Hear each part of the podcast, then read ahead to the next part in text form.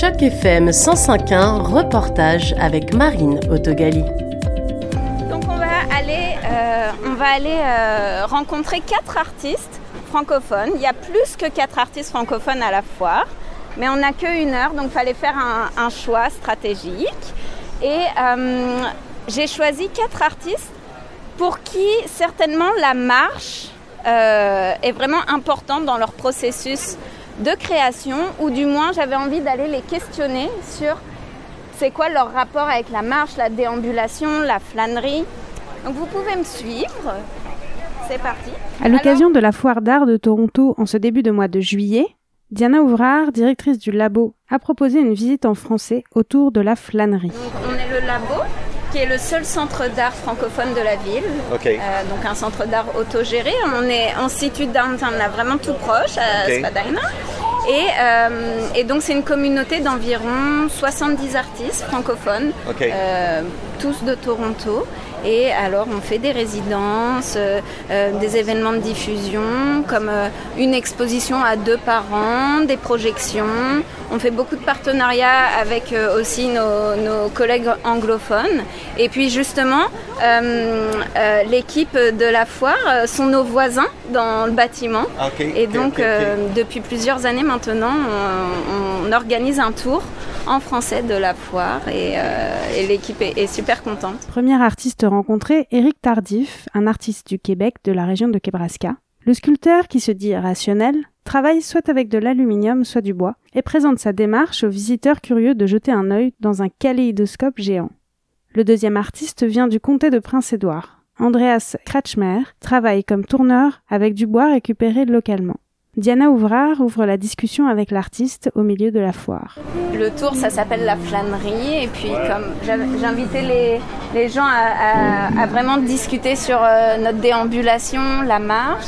Alors, toi, j'imagine que ça fait vraiment partie de ton processus puisque tu vas vraiment collectionner les pièces, euh, ce que tu trouves. Donc, Je crois que beaucoup d'artistes euh, se promènent juste euh, parce qu'en marchant, on a des meilleures idées et euh, on, oublie tout. Et surtout, les marches euh, en nature, bien sûr, euh, m'inspirent. Et flâner en général, ça, crée un espace vide dans la tête où tu as le, temps de, réfléchir sur des idées ou il y a une solution qui te vient sur quelque chose que tu as, déjà travaillé dans ta tête pendant des semaines et des semaines. Et là, parfois, c'est sous la douche, mais souvent, c'est plus en marchant.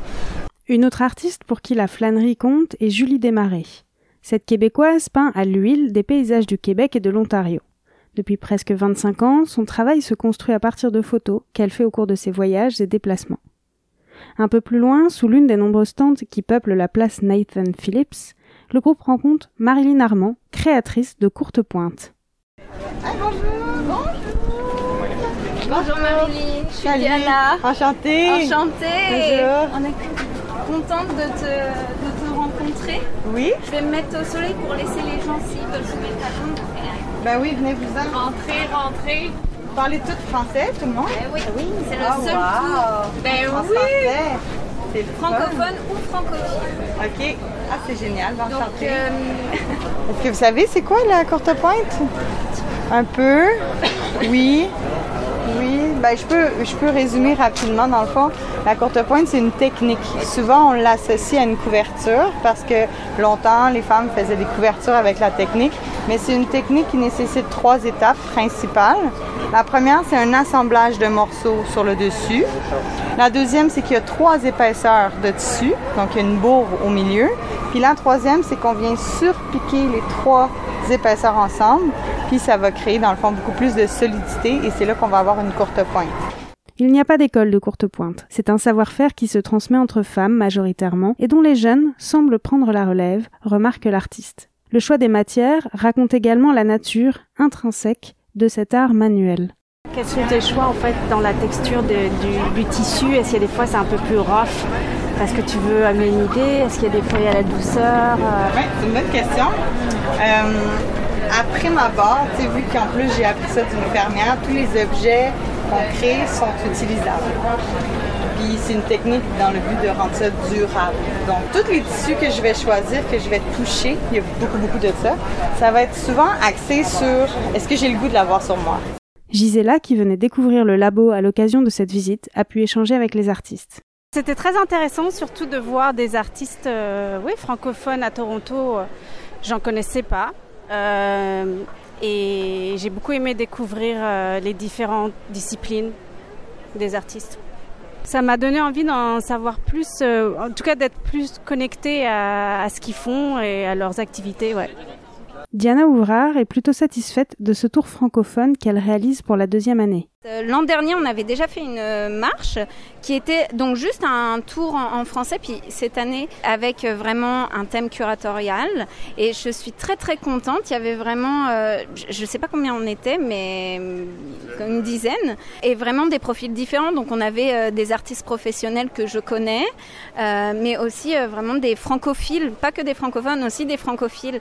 Et moi, ça me fait vraiment plaisir. Et c'est un des seuls moments dans l'année où je vois aussi des francophiles venir euh, à des événements euh, qu'on donne en français. Ça fait Ouais, je suis vraiment ravie. Euh, les, les, visiteurs étaient curieux, les marcheurs, je ne vais pas les appeler les visiteurs, je vais les appeler les flâneurs. les flâneuses et les flâneurs étaient très curieux. Il y a eu beaucoup d'échanges avec les artistes. Et puis pour les quatre artistes sélectionnés, je, je pense qu'ils étaient tout aussi ravis de parler de leur démarche et de leurs œuvres à la foire. je pense c'est une foire aussi pour vendre les œuvres, donc c'est aussi une autre démarche que euh, vraiment la création, l'exploration. Et au labo, ben, on s'appelle le laboratoire d'art et c'est vrai que nos membres euh, artistes professionnels souvent euh, sont quand même sur des projets encore en état d'exploration. Donc peut-être pas, c'est peut-être pas le meilleur endroit euh, la foire. C'est toujours une belle façon aussi de faire des projets hors les murs, hors de notre centre qui est au 401. Euh, venir à la rencontre du public, pour moi, c'est hyper important. C'est vraiment euh, ça aussi de la médiation culturelle. L'art ne doit pas rester entre quatre murs et, ou dans une boîte. Donc pour moi, c'est l'idéal et c'est avec un grand soleil, le ciel bleu, c'est parfait pour entamer l'été et finir la saison culturelle 22-23. La suite se fera à la rentrée lors d'une exposition à l'Alliance française. Ça vous a plu ben, Je vous invite à marcher, pas, sous le grand soleil, mais je vous invite à profiter euh, de, vos, de vos deux jambes. C'était un reportage de Marine dans le cadre d'Initiative Journalisme Local pour Choc FM 105.1.